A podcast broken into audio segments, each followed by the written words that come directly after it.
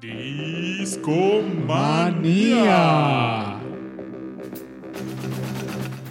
¿Qué tal? ¿Qué tal? ¿Cómo estamos? Estamos un jueves más, jueves de Discomanía.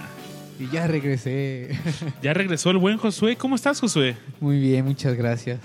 Qué bueno que me dejaban venir, ya tenía ganas, ya extrañaba Discomanía. ¿Por qué te ausentaste tanto de este programa, mi estimado Josué? Pues este, últimamente he estado en la grabación de un disco, entonces pues me he tenido que ausentar. Pero Oye. ahí va, ya va a quedar. Excelente, excelente. ¿Ya lo pondremos en Discomanía, Pepe? No creo, ¿eh? Ah, no, no, no, no nos vas a dejar. no, más bien es que es un disco muy, muy pop. Demasiado pop. No creo que les guste a los discomaníacos. Sí. Sí, sí, sí. Es un. Este chico con el que estoy grabando se llama José Mario. Y es este. eh, Ha sido eh, coro de, va- de varios artistas. Entre ellos creo que Dana Paola o algo así. Y Órale, ahora órale. decide sacar su segundo disco, por cierto. Ella tiene uno. Creo que es más conocido como en la onda gay y así. Ah, ok, sí, sí. Rosa, rosa. Pero Y bueno, bastante. estamos aquí en un jueves más, jueves de Discomanía. Aquí tenemos al buen Ricardo también. Eh, ¿Cómo está Rash? Muy bien, muy bien. Gracias por, por invitarme. Como siempre, chavos. Ya saben que es un honor estar con ustedes cada jueves. Oigan, ¿y qué discomanía ya es este? Como 20 algo, ¿no? Es el Discomanía número 21. Wow. Sí, andamos, pero con todo, ¿eh? Llevamos una buena racha. Sí, se dice fácil, ¿no? 21. Se dice fácil. Pero la verdad es que no. Creo que yo estuve en el de 17, ¿verdad? 17 años. Exactamente. Creo que fue el último que vine. Si le ya. calculo como un mesecito que ya había faltado. Pero ya estoy aquí otra vez. Muchas En el especial de Eric Clapton, ¿no? Así Ah, es. claro, fue ese.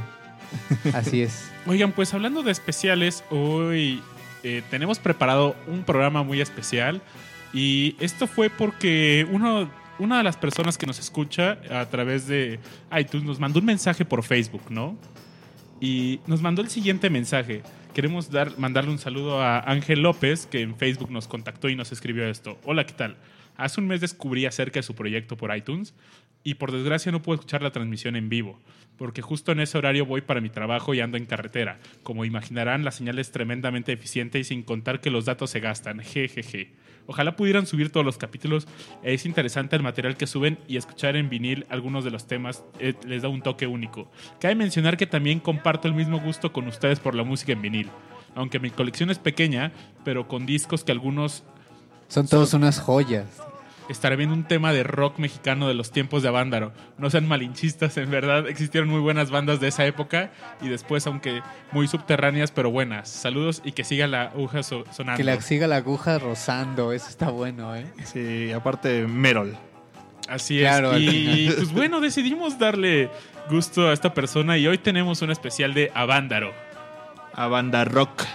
Vamos a hablar sobre este festival de rock y ruedas de Avándaro que ocurrió pues en, en México en ya hace cuarenta y tantos años, ¿no? Sí, ya. En el 71 fue el, el buen concierto de Avándaro. 71. No, nadie de nosotros estaba ni pensado, ¿verdad? No, claro. Sí, sí, sí, no, no, no. Y pues bueno, ¿han ido a algún otro festival de música? Pues sí, yo he ido al Vive, obviamente. Este, he ido al Corona Capital también. Mm, digo, de algunos un poco más underground, así más nichos, nichosos, por decirlo así. Eh, pues algunos de música japonesa, porque también soy fan de la música japonesa, entonces estuvo, ha- han estado chidos. ¿Tú qué onda, Pepe? Yo festivales no recuerdo. Creo que, o sea, he ido a conciertos, pero festivales no. Nunca he ido a un Vive Latino. Pero siempre digo que la primera vez que vaya ahí es porque voy a ir a tocar. Si no, no. Ay, ay, ay. Así es. Entonces no he ido. pero en algún momento. Y pues bueno, antes de empezar un poquito a hablar de Avándaro, porque tengo por aquí un vinil de un festival de rock. Es de los 80s, esto fue 10 años después de Avándaro. Pero igual estaría cotorro en lo que vamos preparando el tema de Avándaro. Pues escucharlo, ¿qué opinan? Me parece excelente.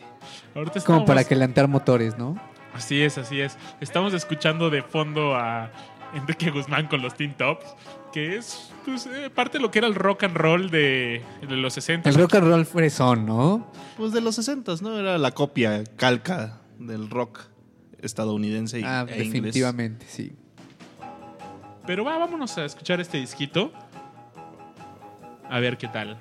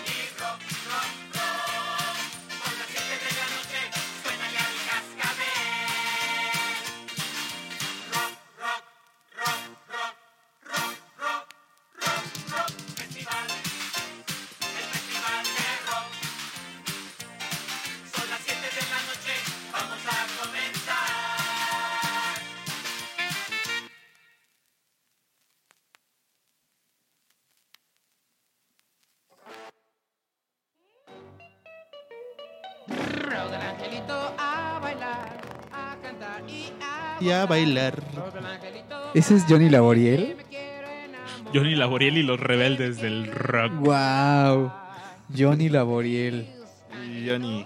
Todo, todo un, un lord del rock and roll, ¿no? Así es, pues. Mi papá fue con él en la prepa. así. Qué loco, sí. Me dice que, Órale. que... No me acuerdo en qué prepa iba mi papá, la verdad. Creo que en Cuapa. En las 5. Creo que sí era las 5 donde iba mi papá. Y este dice que que antes no era famoso y que estando en la prepa empezó a que bueno, ya cantaba y empezó a volverse famoso y que después de ser bien tímido ya era así como como el bien cool. Así. Sí. Órale. Oye, pues. Es que justamente queremos dar un antecedente de Avándaro, que fue el rock and roll, ¿no? El rock and roll su- surgió una transformación hacia lo que conocemos como rock. Y bueno, estas figuras del rock and roll de los 50 y 60 eran Enrique Guzmán, César Costa y los Black Jeans, El suéter de César Costa, yo tengo uno. lo Manolo. Muñoz, Los Teen Tops. los Rebeldes del Rock, los Locos del Ritmo, que luego hicieron cumbia, ¿no? sí, Sí. los Jackie, los hermanos Carrión, que también andan en esas ondas, ¿no? Y aparte hay un buen de no tan conocidos, ¿no? Como los ovnis y los polifacéticos y no sé cuántos nombres así. Los folclóricos, creo, también había. sí, hay ahí. muchos no, no- medio on- más underground, Sí. pero que sí andaban sonando por ahí también. Sí, de hecho, en Angélica María, ¿no? Así es. En esta época justamente, pues, eh, se tocaban estos covers fresas, ¿no? Que eran los covers tropicalizados al español. Tropicalizados. Esa es Sí, una el- buena El, palabra. encanta rock de la cárcel, ¿no? Exactamente. Popotitos. Y pues bueno, en esta época, pues el rock and roll le cantaba al amor, al corazón, al romance, al desamor. Todas las canciones pues, eran como popotitos, agujetas de color de rosa. La verdad es que es muy melosa esa época de los más que nada de los 60 en el rock, rock and roll mexicano, ¿no? Muy muy pegostiosa, ¿no? Pero, ¿sabes qué? Me, me encanta también que todos los discos venían con las canciones traducidas. Hace poquito leíamos un- unos discos por acá de los Beatles y así, que todas quieren ser mis novias. Sí, sí, no, no quiero arruinar la fiesta. No quiero estropear la fiesta. Ah, sí, estropear, estropear. Entonces- eh, es como si escuchas Universal, ¿no? Y pues todas las todas las canciones las Ah, traducen. Claro, sí, las hasta así las presentan. Es cierto. Vamos a ponernos suertudos esta noche de Daft Punk. y viene con nosotros ahora Toma mi mano de los Beatles. De hecho, los escarabajos, ¿no? En algunos lugares, por ejemplo, en España, por ley tienen que traducir ese, el, el título de los, de los nombres. es algo bastante triste. Digo, adoran su, su idioma, pero luego sí les dan una partida de queso a los, a los títulos traduciéndolos. Pero creo que eso lo hacen los gobiernos como para para fortalecer el idioma, sobre todo cuando en países se hablan varios idiomas, ¿no? Efectivamente. Este, en Montreal tienen que tienen que hablan francés y bueno, todo lo demás de Canadá son anglófonos y tienen que traducir los, los nombres de, de las marcas que llegan, ¿no? En vez de Kentucky Fried Chicken es Poulet Frit Kentucky, ¿no? o sea, pollo frito Kentucky, lo tienen que traducir pero con la misma tipografía, qué loco, y lo hacen para proteger el idioma, porque imagínate, es como si en el estado, imagínate a México y solo el DF habla español y todo lo demás este inglés, ¿no? Chicano. Sería complicado. Oigan, pues vamos a, a un pequeño cambio. De este rock pasamos al rock and roll, que fue a finales de los 60. Y este cambio sonó algo así. Los dejamos con esta rola.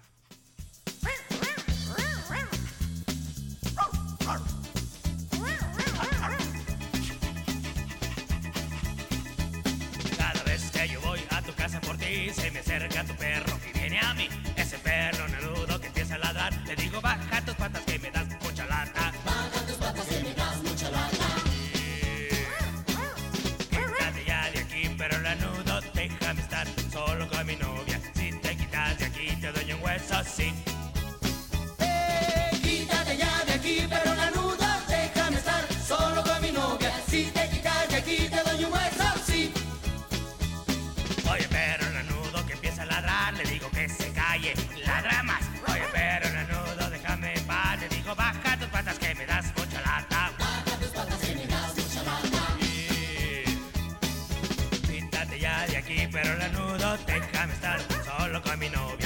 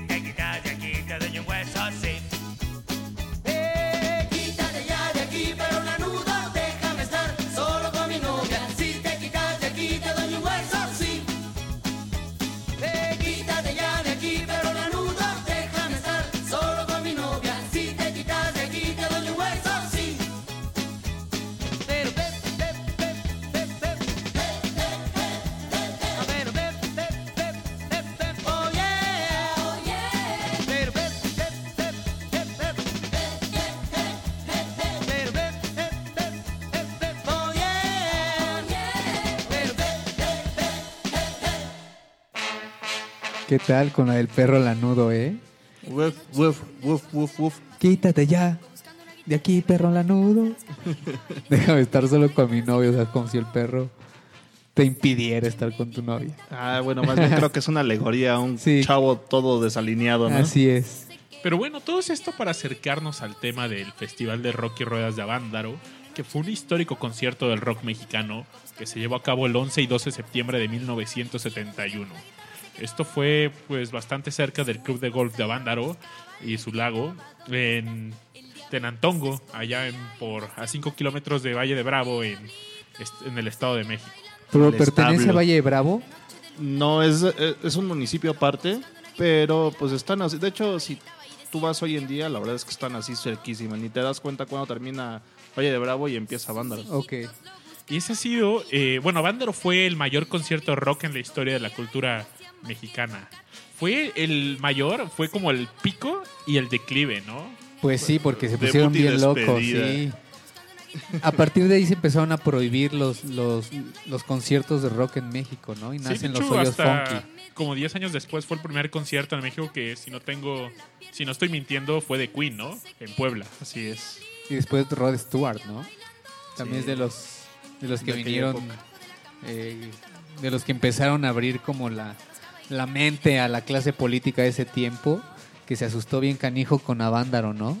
Y bueno, pues los mexicanos querían copiarle a Woodstock, se pusieron bien locochones, festejaron por días, se encueraron, no sé qué, y gobierno, imagínate en ese tiempo, si ahorita es retrógrada, pues en ese tiempo el doble, ¿no? Era una sociedad muy conservadora, Sí. eso es cierto. pero también pues fue muy satanizado, ¿no? Hubo mucha prensa amarillista que pues manchó el nombre del evento, ¿no? Sí, de hecho, lo, y lo, lo chistoso de, esa, de ese concierto es que querían hacer un preconcierto porque se hacía una carrera, ¿no? Así es, de hecho, eh, justamente eh, en Avándaro eh, eh, es una carrera de autos, ¿no? Y ¿Todavía eh, se hace? No, No, sé. no tengo la idea. Según yo, se, se- se después de Avándaro se suspendió en tiempo y se retomó, pero desconozco si hoy en día sigue. Pero Pero, no, porque creo que sería famosa, ¿no? Pero bueno, oye, y por cierto, Rash, justamente en esa época, pues a pesar que el rock nacional era mucho cover, eh, eh, tropicalizado, como decíamos, ¿qué había fuera? ¿qué- ¿Qué nos puedes contar de qué sonaba en, este, en esta época? Pues mira, sonaba algo como lo que está sonando ahorita de fondo. Los Beatles estaban en su apogeo, empezaba la invasión británica, ¿no? La bitlemanía estaba en, en el auge, ¿no? Y este, en aquella época, justo en aquella época fue cuando nació el club de los Beatles. En aquella época se llamaba algo así como 7 minutos y 90 segundos con los Beatles. ¡Wow! En Radio Éxitos, en el 790 de la M. Oye, ¿qué eres de esa época o qué, Rash? No, pero pues ya ves que soy súper fan, entonces... Buen dato. Como si lo fuera. Muy buen dato, Rash. Muy buen dato. La verdad es que, digo, to- todos los demás países estaban produciendo rock and roll de calidad, ¿no? A diferencia de México, que aunque tenía su, su sello personal al tropicalizar las canciones, pues no es lo mismo, ¿no? El crear una, un sonido nuevo a, a adaptarlo, ¿no? Y pues en aquella época, pues Manuel Guerrero, que a la fecha todavía sigue haciendo el programa El Club de los Beatles, pues La este- hora de los Beatles. el 92.1. Pues eh, nos platica un poquito, ¿no? O sea, de, de todo lo que ha sido, ¿no? Los, los, los Beatles a lo largo de los tiempos, ¿no? Hoy en día, dice el buen Manuel Guerrero, que los horarios con mayor rating son los horarios del Club de los Beatles en, en el 92.1, es a las 8, A las y 8 de la 1. mañana y a la hora de la comida, ¿no? Sí, a la 1 de la tarde. ¿no? Y se, se- te digo, se, se transmite desde el 64, ¿no? O sea, ya es mucho tiempo, mucho, mucho tiempo, ¿no? Y obviamente en México, ah, hay un dato ahí muy importante, perdón. Este, México es el tercer país en Spotify que más escucha a los Beatles. Wow. Así vi ese dato, pero después de Estados Unidos, o creo que Estados Unidos es el primero, ¿verdad? No, el primero es Inglaterra. Después, después de Estados, Estados Unidos, y luego México. Ah, Sí. qué loco. Justamente el fin de semana pasada, el buen Aure y yo platicamos con una chica que quiere hacer un podcast de los Beatles. Entonces, Que sería me invite. ¿no? Sí, sí, sí, sería bueno ahí. Cotorreamos bastante y queremos ver si podemos hacer algo juntos con ellos. Ojalá que sí. Si se hace, pues ya le contaremos a todos los discomaníacos. Oye, pero qué legado el de los Beatles, ¿no? Definitivamente, ¿eh? Simplemente en, en México hay tiene la hora de los Beatles, ¿no? Solo los Beatles y Luis Miguel tienen eso. es cierto. En Radio Amor. La única estación de radio con la hora de Luis Miguel. Sí, solo Luis Miguel. Bueno, pero se gana, ¿no? se gana algo. Fíjate que está curioso porque tanto tiene pegue los Beatles que pues dice también el buen Manuel Guerrero que aunque se mueran Paul y Ringo, que en algún momento se van a morir y voy a ser muy triste en ese momento. este Ringo nunca morirá, es inmortal. está tan Eso decían de Bowie, ¿eh? Podrá morir Paul, pero Ringo jamás. Pero bueno, dicen que aunque muera, pues este, aunque mueran ellos dos, pues el legado continúa, ¿no? Y pues entre más gente haya que los escuche, pues la, la idea y las canciones y ese break en la música, pues continuará, ¿no? El fenómeno seguirá en aumento. Sí, pues, oye, y en esta década, aparte de los Beatles, pues estaban los Creedence. Uh, Creedence Clearwater, ¿cómo no? Y hablaremos un poquito también de otras bandas, ¿no? Como los The Doors, The Rolling Stones, que sonaban también en esa época. Efectivamente. Pero mira, Papu, ¿sabías que hay un grupo mexicano que le hizo un cover a los Beatles? Ah, sí. Sí. ¿Quién? Dímelo ahora. Se llama Lo- Lo- Lo- Los Ángeles Azules. Ah, ¿en serio? Y pues a ver, preséntanos esta siguiente rolita, ¿no? Se llama... ¿Es de Los Ángeles Azules, de verdad? Sí, De verdad, de verdad. juro. Te lo juro, te lo firmo. ¿Es de lo nuevo que sacaron ahora con poperos o así o ya es, es viejo? Me Según refiero. yo ya tiene un rato, ¿eh? ¿Qué, qué, qué canción es, eh? La noche de un día difícil. Oh, A ver, por favor, preséntanos la Ah, noche. claro que sí. Y a continuación tenemos a Los Ángeles Azules con esta interpretación muy tropicalizada, ¿verdad? Aquí literalmente. De A Hard Night de los Bicles. De los Bicles, Cicles, Cicles. Vamos a escucharla. A ver si es cierto. Espero que sea hoy como otros días que pasé después de trabajar. Aunque cansado pienso ir, llega la noche por fin y en vez de y quiero ir. Por fin me decidí y caminando voy allá. Al llegar veo todavía la luz y creo que tengo que esperar. Si todo el día esperé, toda la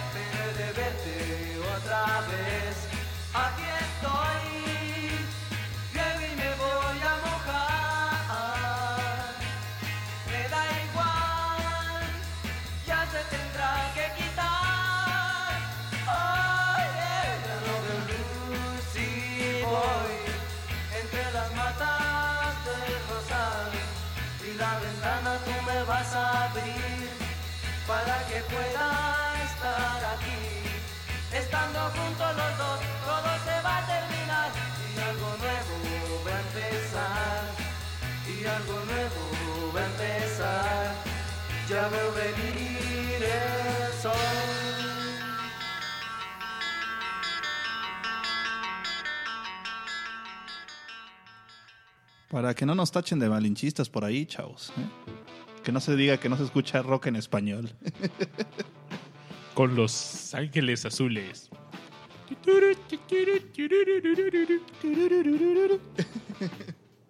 Pero bueno, todavía no llegamos a Vándaro y, y estamos hablando mucho del contexto que rodea a Vándaro, ¿no? Ya hablamos de las bandas de los 50 y 60 en México. Este brinco que llegó al rock and roll, del rock al rock and roll. Al revés, perdón. Del rock and roll al rock. Así es. Y aparte rock psicodélico, ¿no? Sí. no sí, cualquiera, o sea, un, Locochón. sí, Aparte un hasta rock de muy protesta, loco. ¿no? sí. De hecho, de hecho. y- Bien y- hippie. justamente eso es lo que va a sonar más en Avándaro. Pero bueno, ¿qué- antes de Avándaro, ¿qué estaba sonando fuera de México? Ya vamos, hablamos un poco de los Beatles, pero también otras bandas estaban haciendo lo suyo. En 1931, que fue Avándaro, pues bueno, ese año Led Zeppelin sacó el Led Zeppelin 4. El 4. Los Rolling Stones que estamos escuchando justo ese, una rola de este álbum del Sticky Fingers. The Who, claro. De Who's a Call The Who's Next. El Aqualung de De- Jethro Tull. Yo creo que Soul. es de mis discos favoritos y ese no lo tengo en vinil, caray. Está buenísimo ese disco, ¿eh? El señor Bowie también andaba verdad. El sonando. Honky Dory, híjole. Putz, cómo me gusta ese disco. Black Sabbath sacó el Master of Reality. T-Rex con Electric Warrior. El de Yes Album de los Yes. LA Woman The con Doors. The Doors. Don't you love her, baby? The Cry of Love de Jimi Hendrix. Ese, fíjate que a mí no me gustó mucho. Está muy. Muy, muy experimental, ¿no? Sí, sí, sí, pero sigue siendo una buena pieza, pero. Y El bueno, One Hit Wonder de John Lennon, ¿no? Imagine. saca el álbum de Imagine. Bueno, en esa época también, obviamente, como ya se habían separado los Beatles en, en ese momento, también pues todos habían sacado un disco, ¿no? Pero eso no fue un One Hit Wonder. No, es todo- no, es to- broma. todo, todo el disco está buenísimo. no, no, no, no ofendas a la banda, No, caray. no, pero de ese disco es la que más suena, ¿no? Obviamente. menos Eso sí. Sí, todo el mundo conoce Imagine. Pink Floyd está sacando el Middle. Y pues Funkadelic sacó el Maggot Brain. Uy, qué discazo. Ese lo ando. Llevo, bueno. llevo un buen rato cazando ese disco y de verdad no, no, no, no lo encuentro, ¿eh? Pero no dejen de escuchar esta rola, Maggot Brain, si no la han, si aún no lo, no la han escuchado, háganlo, por favor. Se los pido. Fíjate que dentro de otros discos ahí, porque justo esta semana, eh, así nada más entrando en detallitos, la, los, los Beatles acababan de separarse y cada quien sacó su disco, ¿no?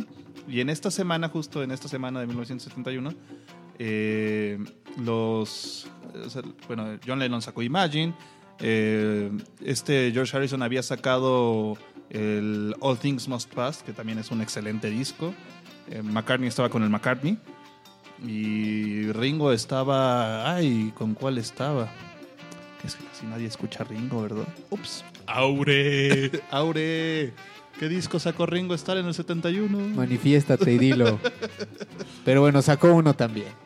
que por Nadie se cierto, quiso quedar atrás. una disculpa al buen Aure, no lo presentamos en este programa. Ah, sí. Por supuesto que el buen Aureliano Carvajal nos acompaña en Discomanía. Siempre Él nos apoya. Es el gerente de investigaciones de Discomanía. Investigaciones Especial Discomanía. presenta una producción de Tepue y Asociados. Pepe y asociado. Pero bueno, es muy notable, eh, o sea, qué calidad tenían, no sé, las grabaciones de estos estudios, donde, pues, es- esta banda, estas bandas que, que mencionamos, ¿con qué, ¿con qué calidad producían sus discos, no? Entonces, era muy difícil competir con eso, ¿no? Y por ahí nos están dando los datos. Llegó el buen Aure. Excelente. Ah, el Sentimental Journey, claro. Sentimental Journey de Ringo Starr. Muchas gracias, Aure, muchas gracias. Pueden seguirlo en Twitter como Aure Carvajal y a Rash como Rash-bajo. No, es Rash Pro junto, ¿verdad? Sí, Rush Pro. Y yo, su servidor, como Babasbot. Fíjate que algo triste es que mi, mi nickname original se llama gui- guion bajo, pero tristemente mi antitesis está con Rush guion bajo pro en Twitter. Es un compa que, que le va el pan, que es DJ, de bandita, así, de esos de fiestas acá electrónicas. Y pues aparte súper centrado y derechista el cabrón. algo triste. Un DJ de bandita en la cabeza. Sí, de bandita en la cabeza. Oigan, ¿y por qué no nos vamos a pues a escuchar un- una rolita de, de uno de estos discos que mencionamos, LA Woman de los Doors? Que en la semana pusimos una rola de los Doors en la página de Facebook y recibió muchos likes. Pues es que los Doors son los Doors. Son los Doors, son los Doors, son los, son los- Los Doors son los Doors, ¿no? Los Doors, los Doors, los Doors. Aprende algo, Doors. Efectivamente. Definitivamente tenemos que hablar en alguno de los siguientes programas sobre los Doors. Se merecen su programa, ¿no? Efectivamente. De hecho, sí. pues varios de los que me- hemos mencionado ahorita lo merecen. Pero bueno, estamos en el especial de Avándaro. A banda rock. Y bueno, ya pues, creo que ya casi terminamos con el contexto internacional. Y antes de irnos a lo que fue como el contexto político, que fue muy importante para Vándaro, ¿no? Todo, una serie de eventos que sucedieron un par de un par de años antes, uno inclusive tres meses antes del evento, pero ya les platicaremos de esto un poco más adelante. Y vámonos con una rolita que les queremos poner de, los Doors. Y esperemos que se pongan a cantar y Y a bailar, ¿por qué no? que la disfruten, ¿no?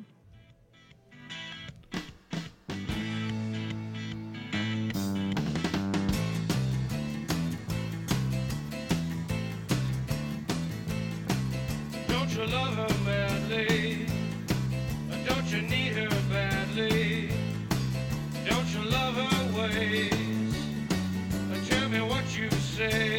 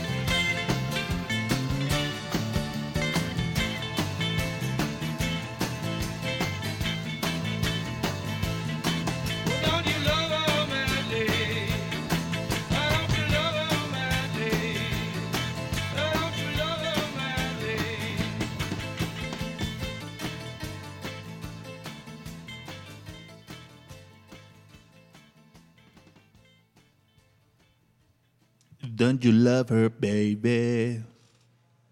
Qué buena rola, ¿no? De los Doors. Sí, sí, sí, segurísimo. Pero bueno, ya eh, pa- pasemos a los antecedentes políticos en antes de Avándaro, ¿no? Que por cierto tenemos una dinámica, tenemos ahí varios regalos, pero para que los empecemos a dar, queremos que llegar a los 300 corazones, propone el buen Aure. Vamos a ponernos relax, soltemos el primer regalo a los 50, ¿va? Va, suena bien. Uno chiquito para Uno que chiquito. para que se emocione. Va, va, va. Por ahí tengo un cupón para descargar un disco de Cat Stevens. Entonces, pues lo vamos a soltar cuando lleguemos a los 50 corazoncitos en el chat de mixlr.com. Y bueno, si no nos escuchan en vivo, háganlo. Eh, Se pone divertido el chat. Inténtenlo. Por favor. Pero bueno, ya políticamente, ¿qué estaba pasando en la sociedad mexicana? El rock and roll era muy mal recibido por el gobierno y, como lo mencionamos, la sociedad era muy conservadora, ¿no? Sí, aparte en los 70s, pues obviamente todo lo que se manejó en la época de los 70 se se le dice como la década perdida del rock en México por todo este veto que metió el gobierno ¿no? a, a este tipo de expresiones culturales porque hacía pura gente sin oficio ni beneficio. Puro rebelde sin causa. Así es, así se les tachaba a los jóvenes rock and rolleros. Bueno, y es que aparte el 68 no tenía tanto, ¿no? Estaba fresco todavía. Justamente Sí, ese es uno de los antecedentes. Eh, en ese entonces, en la Ciudad de México, el regente. Estaba a cargo el regente de hierro, Ernesto P. Uruchurtu, quien llevó este cargo, por cierto, 14 años. Wow. Durante, y en este reinado del terror, él vetó el rock and roll. Él estuvo en el gobierno de Díaz Ordaz del 64 al 70, con Luis Echeverría de los siguientes seis años. Y bueno, para él el rock significaba una alteración a la paz pública, rebeldía y pandillerismo. Y así 14 años sin cambiar de idea. ca. Que Imagínate. por cierto, Rash, Eh, fíjate que me acabo de enterar gracias al buen Aure, yo creo. Este, no sabía. Nuestro regente de hierro canceló un concierto de los Beatles aquí en el, en el DF. Imagínate qué triste, o sea, yo así le voy a partir su madre. Ya está muerto. No me importa, le, le jalo las patas al canal. Creo que murió por ahí de los 90. Veamos quién es el hijo. a su familia. No sean agresivos, chavos. Buena vibra, buena vibra. Aquí Sí, estamos tran- en. tranquilamente. Traemos la onda de. Hubiera sido histórico, chavos. Hubiera sido histórico. Los, 400 los Beatles. muertos en el concierto de los Beatles. Todavía no estábamos preparados para el rock and roll. Y otros 40 años, ¿no?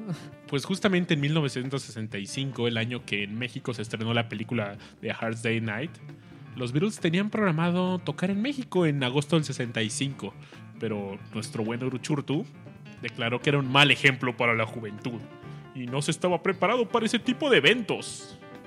Lo cual Nos desafortunadamente van a venir a meter ideas comunistas. Pero desafortunadamente era ingleses. cierto, ¿no? Con esa mentalidad que tenía la sociedad en ese entonces, pues.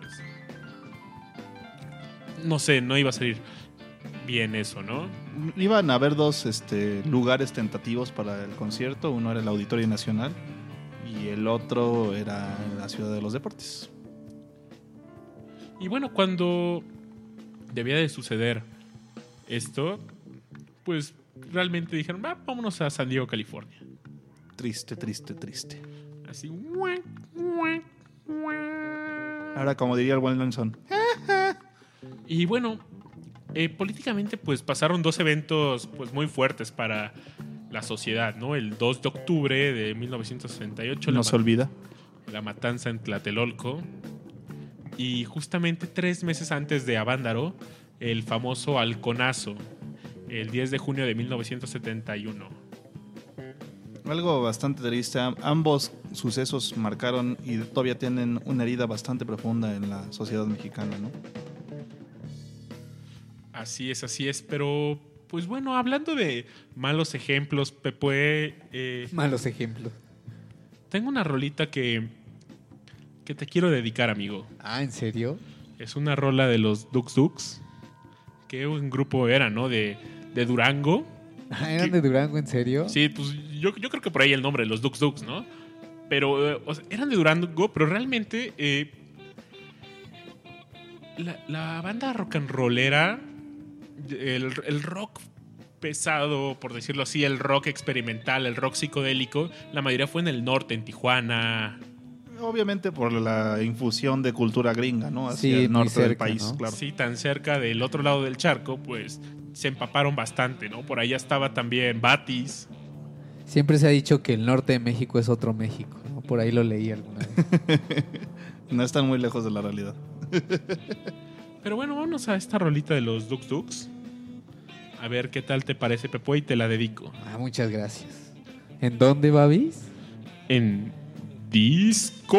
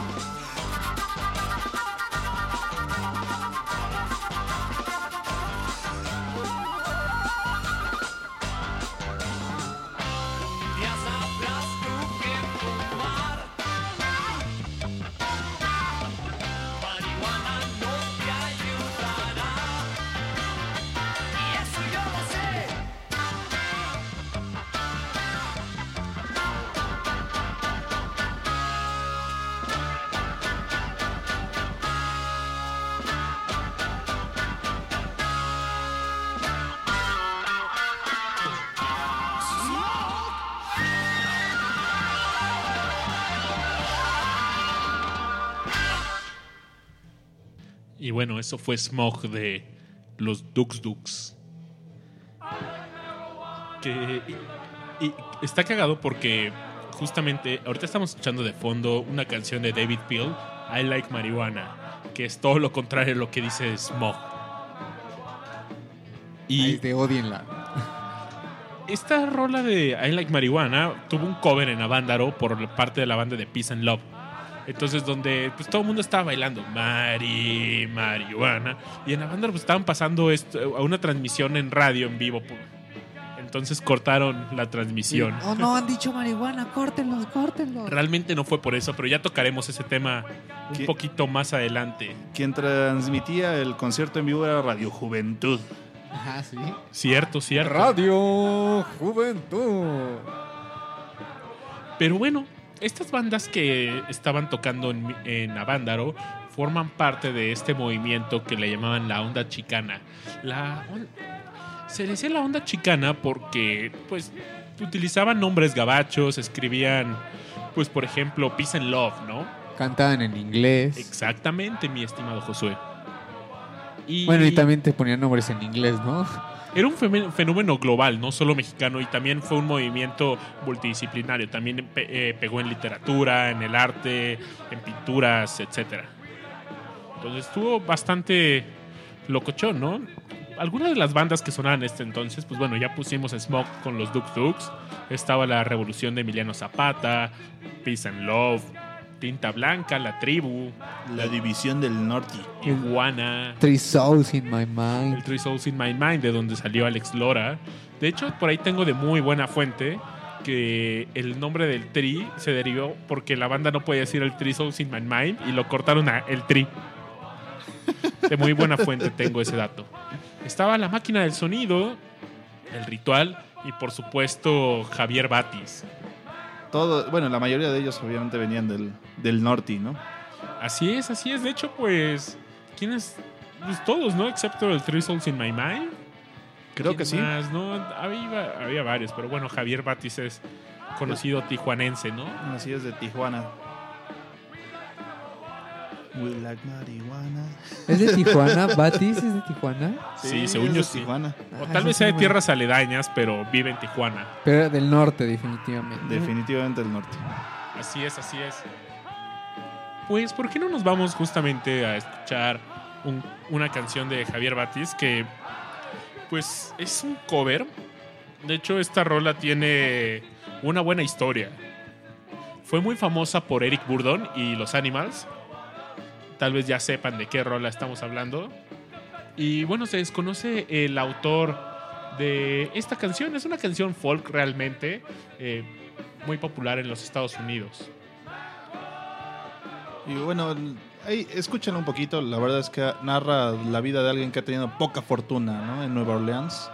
Este, como muchas de esas canciones en aquella época pues, hecha- hechas por negros, ¿no? Y este. Pues puede ser interpretada como usted guste, ¿no? Es al gusto del, del oyente. Y este, ya seas hombre o mujer, ¿no? Esta canción está en la lista de los Rolling Stones de las 500 ca- mejores canciones de todas las épocas. Esos de Rolling Stones son bien chidos. Les encanta hacer listas. Sí, eran los BuzzFeed de hace mucho tiempo. Sí. Pero bueno, vamos a escuchar la versión de Javier Batis, que viene justamente en el álbum homólogo La Casa del Sol Naciente. Cha, cha, cha.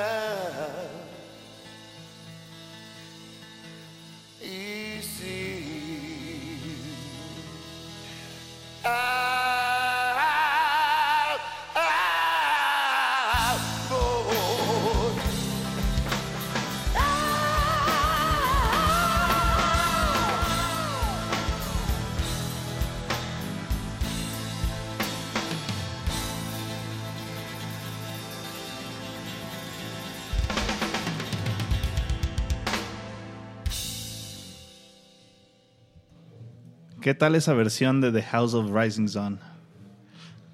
La casa del sol naciente. Oye, pues les faltaron 6 likes, ¿no? Casi llegan a los 50. Híjole, creo que no se va a poder. Ya tenemos el primer. tenemos los dos primeros regalos listos. Eh, ya 45, le siguen dando clic, ¿eh? Eso es todo. Ustedes píquenle, píquenle, chavos. Píquenle. Pero bueno, ya empecemos a hablar de lo que queríamos, ¿no? Ya llegamos a nuestra sección favorita. Bueno, a la sección estelar. Ya vamos a hablar realmente qué pasó en el circuito de Avándaro, allá por Valle de Bravo. Estamos escuchando de fondo a Nadie como yo con los Yaquis. Los yaquis. Y bueno, en Valle de Bravo, en esta fecha se, se, se había hecho el tradicional circuito de Avándaro, una carrera de autos que se organizaba desde finales de los años 50. Fíjate que para esa época estaba chistoso porque lo que querían hacer era darle un giro, ¿no? A la, a la idea del- de la carrera y pues dijeron, ah, pues hay que hacer un, un, un pre, ¿no? Hay que hacer un pre y este, pues para los, los, car- lo- los carreristas, los pilotos, los pilotos. los pilotos y sus familias, ¿no? Entonces de ahí nació el concepto de hacer a banda. Sí, realmente era un evento para sus familiares, amigos. Con, era una noche mexicana, ¿no? Y querían amenizar la noche con dos bandas de... Un rock. par de grupos y se volvió todos acá. ¡Eh, vámonos a Vándaro a tocar! Así es, y para esta misión contactaron a tres jóvenes dedicados al negocio de la publicidad y el automovilismo. Y hay varios documentales donde ellos hablan sobre este tema de Avándaro. De hecho, lo hacen anualmente, casi casi. Un- alguno de ellos dirige un programa en el Canal 22. Y bueno, están Eduardo López, los hermanos López Negrete, Eduardo y Alfonso, y Justino Compeán. Eh, por ahí eh, con- el- contactaron a Luis de Llano, un ex rock and rollero del grupo de los Spitfires, y se unió al proyecto con para hacer los videotapes de lo que era Vándaro, ¿no? Eh, para transmitirlos en televisión, en, en- en una transmisión especial como la es hoy en Discomanía, ¿no? Cosa que no pasó, cabe mencionar, obviamente. O sea, se pensaba hacer un, un programa especial este que donde fueran a grabar todo el evento y lo transmitieran, ¿no? Bueno, esa era la idea. Pues no en vivo, pero sí, sí después como un documental, si lo quieres ver así. Y bueno, de llano eh, le llama Armando Molina, que era un, un manager de varias bandas de rock and roll. Y quería, él quería traer a dos bandas, ¿no? A Javier Batis, que ya lo escuchamos con La Casa del Sol Naciente, y a La Revolución de Emiliano Zapata, que eran de las bandas pues, más populares y más fuertes de este género. Y, pero ninguno de los dos aceptó la propuesta. La Revolución de Emiliano Zapata para ese entonces ya tenía otro compromiso, como quien dice, otro hueso. Otro hueso. Y Javier Batis, pues originalmente... Pues original- cobraba mucho, ¿no? Quería todo el presupuesto, pero no hay como una versión hay- Oficial. es que, bueno, más bien hay dos versiones, ¿no? Eh, las entrevistas que hace Javier Batis con Armando Molina, que originalmente ellos tenían 40 mil pesos para, Para organizar para todo. este evento, ¿no? Imagínate 40 mil pesos de aquella época era una bicoca. era una bicoca, jóvenes. Les recuerdo que ya nos quitaron tres ceros el- al peso. Y pues bueno, ah, eh, originalmente eh, Batis quería 15 mil lanas para él. Y pues ahí es cuando Armando Molina se empezó a mover y consiguió más bandas. No, es que ya conseguía los Dux Dux y pues ¿qué te parece si te doy 10 y le, do- y le damos otros 5 a los Dux Dux, ¿no? Y de repente empezaron a negociar hasta que eh, pues, a cada banda le daban 5 mil pesos. Que probablemente era una cantidad simbólica porque se estaba organizando este gran evento hasta que llegó la cartelera oficial con 12 bandas que salieron en este cartel. El costo de la entrada eran 25 pesotes y se esperaban 45 mil Almas, almas mexicanas. en ese evento. Fíjate que estuvo bien botana porque sin tener participación en el business, el Sabludowski este, fue el principal promotor de Vándaro a través de su noticiero 24 horas. Sí, de hecho ahí lo anunciaban como Festival del Rock en el show de sobre ruedas en Avándaro y él lo anunciaba. El de 20 en, en el 24 horas aparte, o así sea, es, en el todo el mundo lo escuchaba. Sí, México. claro, todo el mundo lo escuchaba. Él era muy amigo en ese entonces de el gobernador del Estado de México, Carlos Hank González, Ah, y ex compañero universitario de Mario Moya Palencia. Puro mi rey. Era el secretario de gobernación de ese entonces. Y pues les dieron las facilidades para empezar a hacer el evento. Se dice que por, que por ahí que el gobernador del Estado de México pues realmente nunca le contaron así realmente todo el show. No decían, ah, queremos hacer una noche mexicana para los pilotos y... Pues cotorreo, ¿no? Algo relax. Ah, sí, sí, dio todos los permisos. Pero nunca...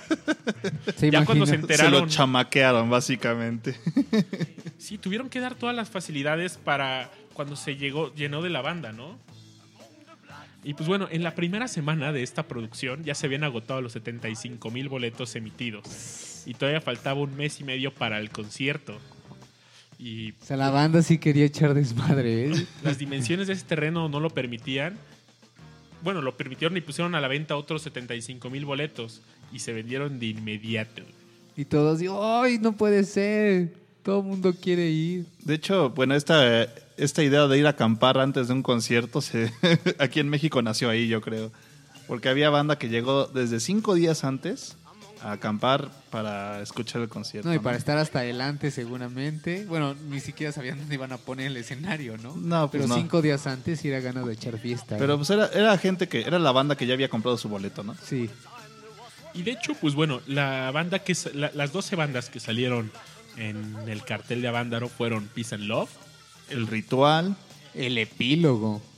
Bandido, Tequila, los Jackie con Mayita Campos, Los los Duk Duk Duks. Tinta blanca. la División del Norte, El Amor y un dato muy curioso que el Three Souls in My Mind apareció en este cartel, pero realmente era relleno. Sí, era así de chale, ya no llegamos, chavos. Y pues Alex Lora fue de estas bandas quien más... O sea, Alex Lora sobrevivió a este movimiento de, del rock and roll. De- del veto de los y setentas. se convirtió en un emblema del movimiento rock and rollero en México. Pues, por ahí dicen que, que, que más bien era junior, ¿no? Y que prácticamente por eso pudo como sobrevivir al, al- sobre todo al, a la censura que le pusieron al rock porque pues también muy poca banda pues no tenía para comprarse en ese tiempo un instrumento, ¿no? Y él por ahí me platicaron alguna vez que pues prácticamente tenía guitarras, tenía tenía como eh, lugares para tenía el, equipo para sonar, entonces más bien lo contrataban porque pues él ponía todo. Entonces era como, no, pues ya él tiene todo, ¿no? Por eso como de alguna manera sobrevivió y la verdad, bueno, tiene sí tiene su estilo y por algo ha durado, ¿no? Si fuera malo realmente nos llevarían creo 40 discos, creo, no sé. Tal Sí, vez estoy una- exagerando. redacción- Una, una, una cifra ridícula. El Sinfónico. Sí, son muchos. Fíjense que estuvo chistoso porque, bueno, el, el festival iba a iniciar a las 11 de la noche del sábado 11 de septiembre y terminaría a las 8 de la mañana del domingo 12, justo antes de la carrera. Y de hecho, pues el festival empezó con una sesión de yoga, ahí se, se siente el hipismo. Pero para esto, bueno, ya habían llegado 300 mil almas a Vándaro. Entonces la banda iba llegando pues caminando, algunos pedían rides a los trailers, a los camiones de carga que iban pasando y netas veías todo el hipismo rolando por ahí. Y bueno, pues como, como había tanta banda, los cuates decían así, somos un chingo, hay poco espacio, así que vamos a respetarnos. vamos a respetarnos. Así es, así es, y por eso empezó la sesión de yoga así, a ver, respiren, exhalen, ¿no? Estírense y respeto a toda la banda y pues así empezó a Vándaro con una sesión de yoga. Por ahí Jaime Almeida en su columna de Milenio cuenta que los sanitarios portátiles resultaron insuficientes, al igual que las dotaciones de agua, refrescos, sándwiches que habían sido concesionados. Y los 40 policías municipales asignados al evento, pues se, la- se tuvieron que pasar escondidos abajo del escenario, ¿no? La impotencia, ¿no? De, de tanta banda. Es que hacen 45 tiras, bueno, 40 tiras contra 300 mil jóvenes rock and rolleros. Pues nada. Pero no bueno, iban a poder. algo muy importante es que fue un evento sin bajas. O sea, realmente 300 mil almas y pues no hubo ningún, ni un solo incidente. Pues no tenía por qué haberlo, ¿no? Era banda hippie, Era, era banda de la buena onda. así es. Y bueno, por ahí estaban transmitiendo, como les decíamos, en, en la radio. Y- Radio Juventud. este evento. Y pues bueno, Ricardo Ochoa, el vocalista de Peace and Love, empezó a cantar Puto el que no cante, puto el que no cante. Y pues, a él se le culpa de... Gran parte de la censura que vinieron ¿Qué? los siguientes 10 años. de lo- exactamente. Yo creo que, personalmente creo que es injusto eh, que, que se le culpe de ello, ¿no? Realmente pues se explayó en el escenario y Pues estaba en el candor del momento. O sea, ¿qué, qué artista no se pone así? Dice, ay, a huevo, me pongo las pilas. Ahorita es mi momento, ¿no? Y en- enfrente de tanta banda, en- enfrente de tanta gente, está imposible no, no emocionarse, ¿no? Y por ahí también, pues el gobierno se asustó cuando la banda empezó a cantar We Got the Power. Igual, justamente también Peace and Love. Y pues toda la banda empezó a, co- a corear: Tenemos el poder, tenemos el poder. Y dijeron, no, no puede ser, se lo están creyendo. Sí, Justamente no- el no, gobierno no, le asustaba esta, pues las multitudes de, de jóvenes, ¿no? Como lo mostró en Tlatelolco y, Y en, en- el casco de Santo Tomás. En el halconazo. Y pues bueno, terminaron la sesión. Sucesos, algunos de los sucesos que destacaron en los medios, pues fue la encuerada de Avándaro. Ah, es que casi no había mujeres, se supone, en, en el evento. Había pocas chicas rock and rolleras. Pero había una chava que estaba encuerada y dando vueltas por Hubo ahí. varias que se encueraron, pero la más emblemática fue esta chica porque se sube a un, a un camión que era un tráiler o un camión y pues se subió y empezó a bailar, ¿no? Y en las entrevistas que hacen a varios artistas que tocaron, por ejemplo, me parece que lo describe Alex Lora, dice, no, pues empezó a quitar pues, una blusa blanca, después eh, los jeans y, se, y, pues, se quedó en un calzoncito topless ahí bailando. Y pues esta chica se volvió el emblema de Avándaro, la encuerada de Avándaro, a pesar de que hubo pocas mujeres en ese evento.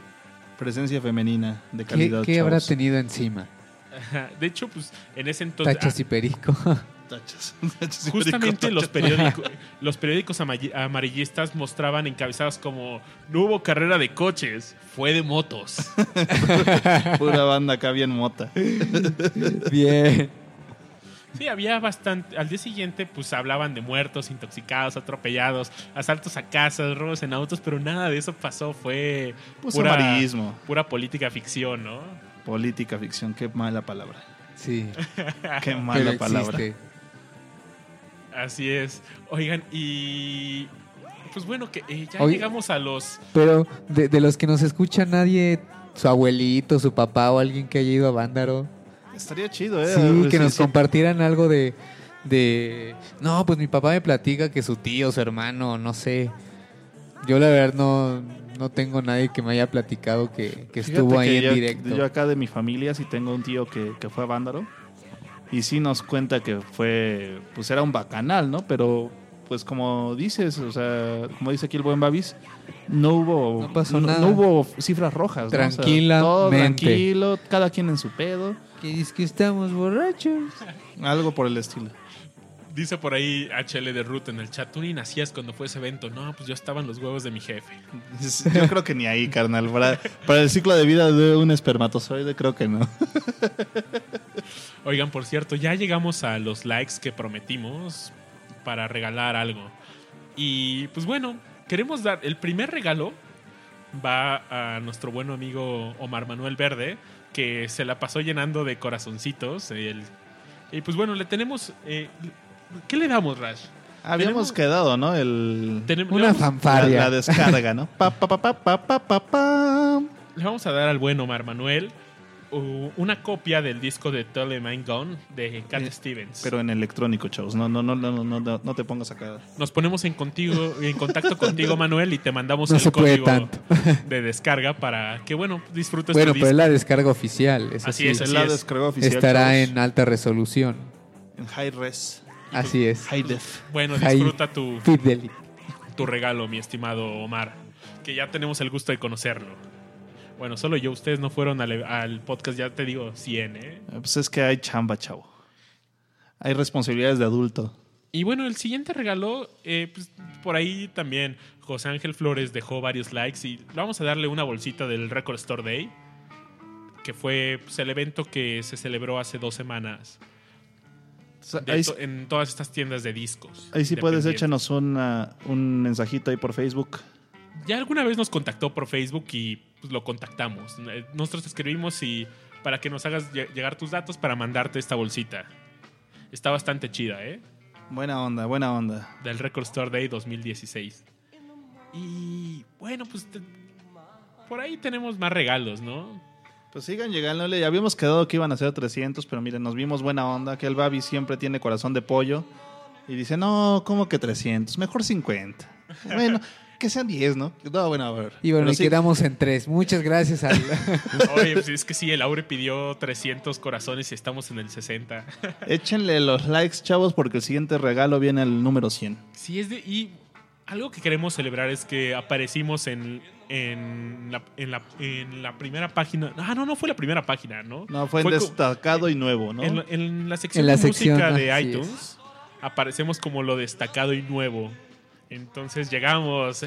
¡Bravo! Ya nos Muchas voltearon a gracias ver. todos. Muchas gracias a todos los podscuchas de iTunes. Los queremos un chingo. Y justamente este programa se hizo porque uno de, de los podescuchas pues lo sugirió, ¿no? Nos contactó por Facebook y, y nos dijo, banda, pongan rock en español, hablen de Avándaro y pues bueno, aquí está el show de, el especial de Avándaro. Oye, ¿por qué no nos ponemos una rolita de justamente de con Peace and Love? Me parece excelente. Con la de We Got the Power, ¿no? Estaría bastante Ponla, fino. Babis, ponla. Va. Pues bueno, ya saben dónde estamos, ¿no? ¿Dónde, chavo? En Discomanía. Nia, nia, nia, nia.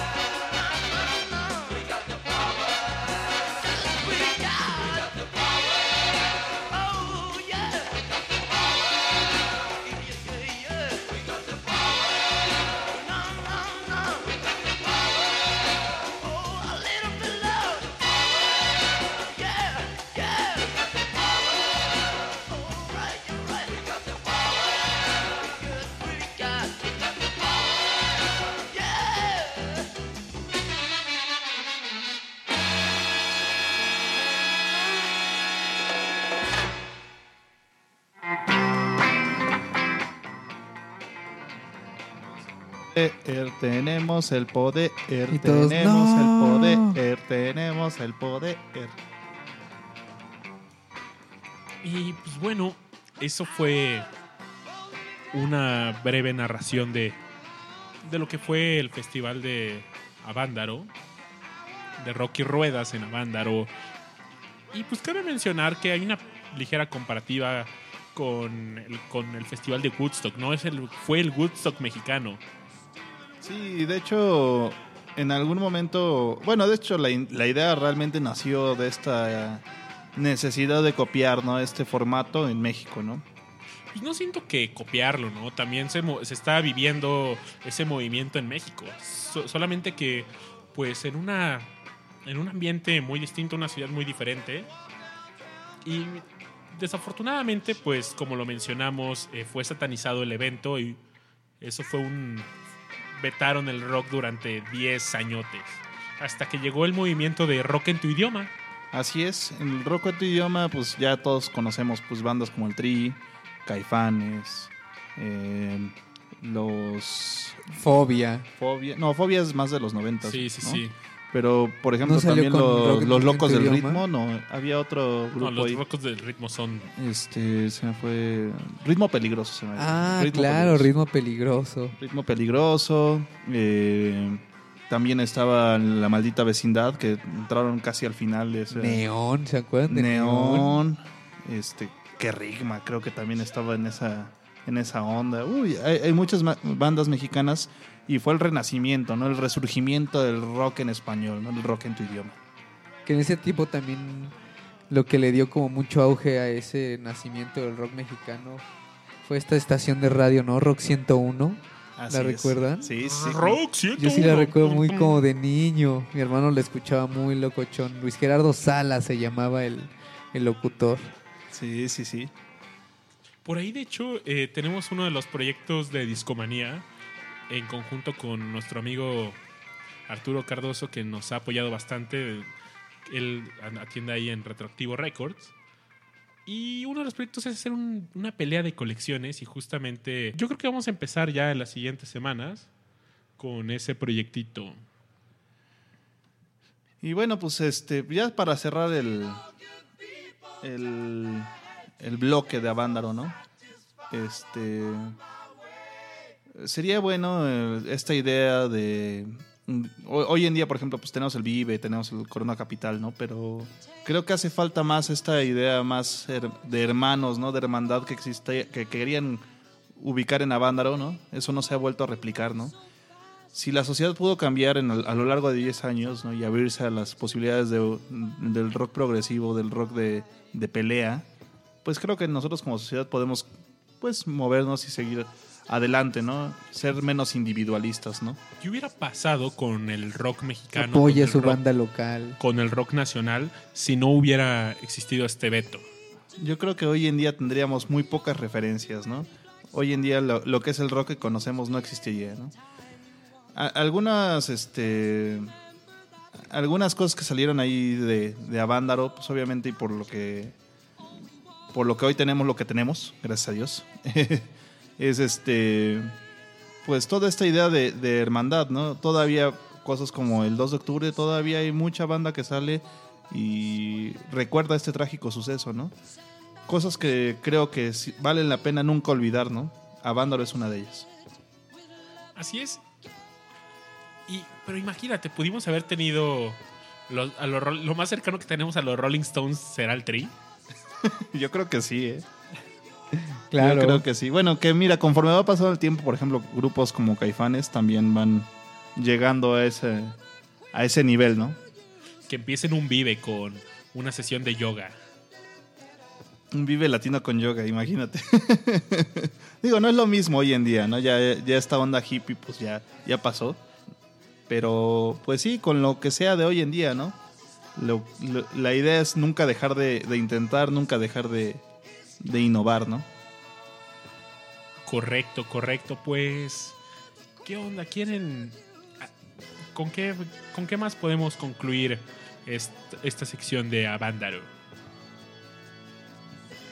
Pues mira, también dentro de las cosas que pasaron ahí medio, medio chistosas, pues obviamente toda la, toda la prensa amarillista, ¿no? Que hubo con Avándaro, pues hubo que según esto mm, eh, testimonios, ¿no? Entre comillas, guiño, guiño. Y este... Solo hay un testimonio grabado de, de Avándaro en video. Es un, y se puede ver ahí en documentales. Eh, las cintas se perdieron, según la estaban trasladando a Tijuana para, para hacer una remasterización y todo eso, y, en el, y se incendiaron, ¿no? En la bodega. ¿Cómo Guiño, crees? guiño. Ajá, sí, Guiño, guiño, claro. Eso dijo nuestro estimadísimo Emilio Azcárraga, el tigre. Que las 30 horas de videotape pues, desaparecieron de- en, en un incendio. Yo, yo- yo creo que ahí las tiene guardadas. El... bueno, su hijo ahora. Y pues sí, la única fue el solo se pueden ver parte de este evento en, en- con los hoyos funkies. Ah, bueno, lo- los hoyos funkies fue algo que nació a, par- a partir de este veto que hubo, ¿no? De la... Eran como bares, Pues más que bares, más bien eran como complejos Foros. industriales, cines viejos, o sea, lugares que nadie pelaba para poder tocar música, porque como estaba vetada de todos los demás este, lugares, no, no había forma de escuchar este tipo de música más que en estos hoyos funky, ¿no? así es por ahí tengo un par de conocidos que bueno, fueron eh, trabajaron en el audio de estos lugares y tienen bastantes historias que algún día nos podrán compartir. Y pues bueno, Por aquí tenía un disquillo que con el que podríamos pues cotorrear. Es justamente el- con el disco que abrimos. Hay una rola que me encanta que es como una rola blucerona. Es el blues del pepenador. Quiero escuchar eso. Sí, va, va, va. Vamos a, es- vamos a poner la torna. Y va. El blues del pepenador.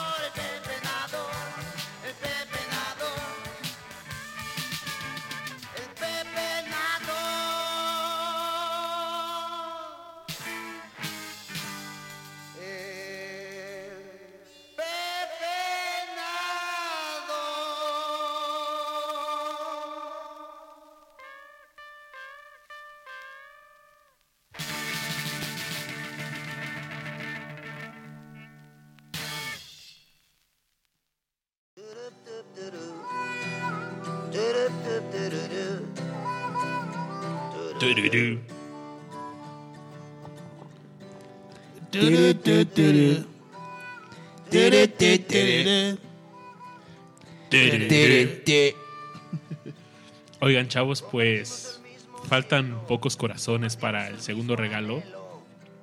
Pero yo creo que esa dinámica la ponemos ahora sí por Facebook, ¿no? Porque, oigan, en la pasada nadie nos mandó nada. ¿Qué onda? Qué triste, la verdad. Nosotros acá diciéndoles, chavos, compártanos su, su colección musical. Así sea de un disco, pero ¿por qué la empezaron? Oye, Hermirashi, ¿por qué no para la siguiente dinámica? Pues regalamos un, ya un vinil. Por ahí tengo. Quería regalar por ahí, no, no estaba seguro si el Year of the Cat de All Stewart.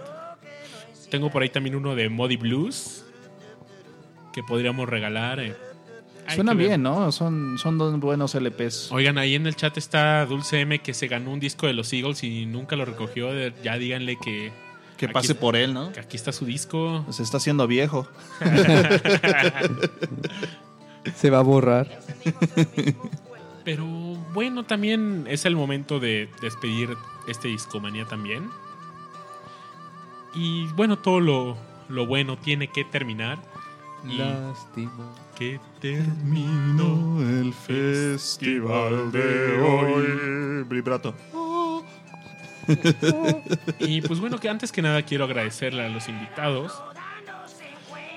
Y gracias, gracias por escucharnos también ustedes. Estamos en SoundCloud. Sí pueden seguirnos en Twitter eh, como discomanía-fm. En Facebook como discomanía.podcast. Y gracias, de verdad. Josué, muchas gracias por acompañarnos un jueves más en Discomanía. Ya- Gracias, ya, te amigos. habías ausentado. Ya, Sí. ya, ya, te nos, ya te Es extrañábamos. cuando pueda, aquí estaré. Te extraño. Pepe.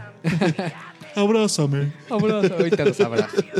Gracias, Rash, por No, estar en Discomanía más. Siempre un placer. Siempre Y- un placer ser parte de esto. Y soy amigo y servidor Babas Bot, alias Luis Alfredo, como me conocen algunos. Algunas personas. Inclusive mi mamá dice. Así me dice mi jefe. Pero bueno, los dejamos con este fusil de Alex Lora, ¿Qué- qué- A Neil Young. ¿Cuál? Like, like a hurricane? Like a Hurricane. Igual, ¿por qué no ponemos esta y, y les dejamos de fondo la de Neil Young después? Y con eso Para nos que la escuchen. Y que comparen esas versiones. Gracias, hasta la siguiente semana. Hasta la próxima, chavos.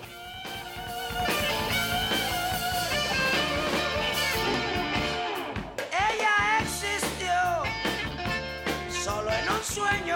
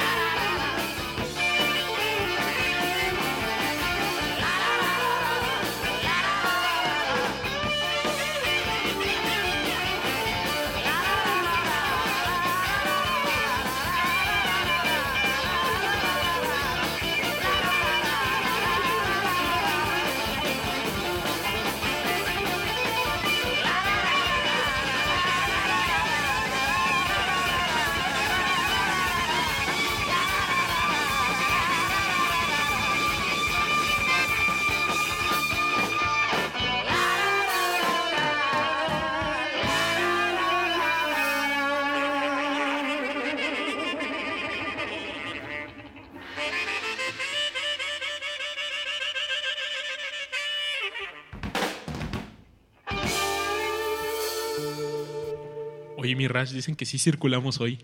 Ah, caray. Hombre, qué buena noticia. Gracias, maestro Mancera. Yo pensé que, con el, que el nuevo reglamento también aplicaba para los podcasts. sí, ¿verdad? Oiga, no es que no nos queríamos ir antes de darles unos datos muy importantes. Eh, Llegamos a los 100 corazoncitos. entonces hay regalo. Hay regalo, chavos. La siguiente es la dinámica. Ahí les va la dinámica. Ah, vamos a poner, acabamos de poner esta canción de triste canción de amor con el tri. Entonces nos tienen que dar el, el nombre ya lo dijimos, entonces para queremos ver si están atentos de la canción de Neil Young. Algo que no hemos dicho es en qué disco viene, en qué año viene. Entonces, el primero que nos los mande por Cualquier red cualquiera social. de nuestras redes sociales, Twitter, Facebook, inclusive en el chat, pues eh, le, le toca disco. Y le vamos a regalar el Year of the Cut de All Stewart. Que ese disco cabe mencionar que fue pro- eh, el ingeniero de audio de ese disco y productor fue Alan Parsons. Fino, chavos. Entonces fino. un discazo. Uno de mis favoritos, por cierto. Me duele desprenderme de él, pero se lo merecen. Por ser tan buena audiencia.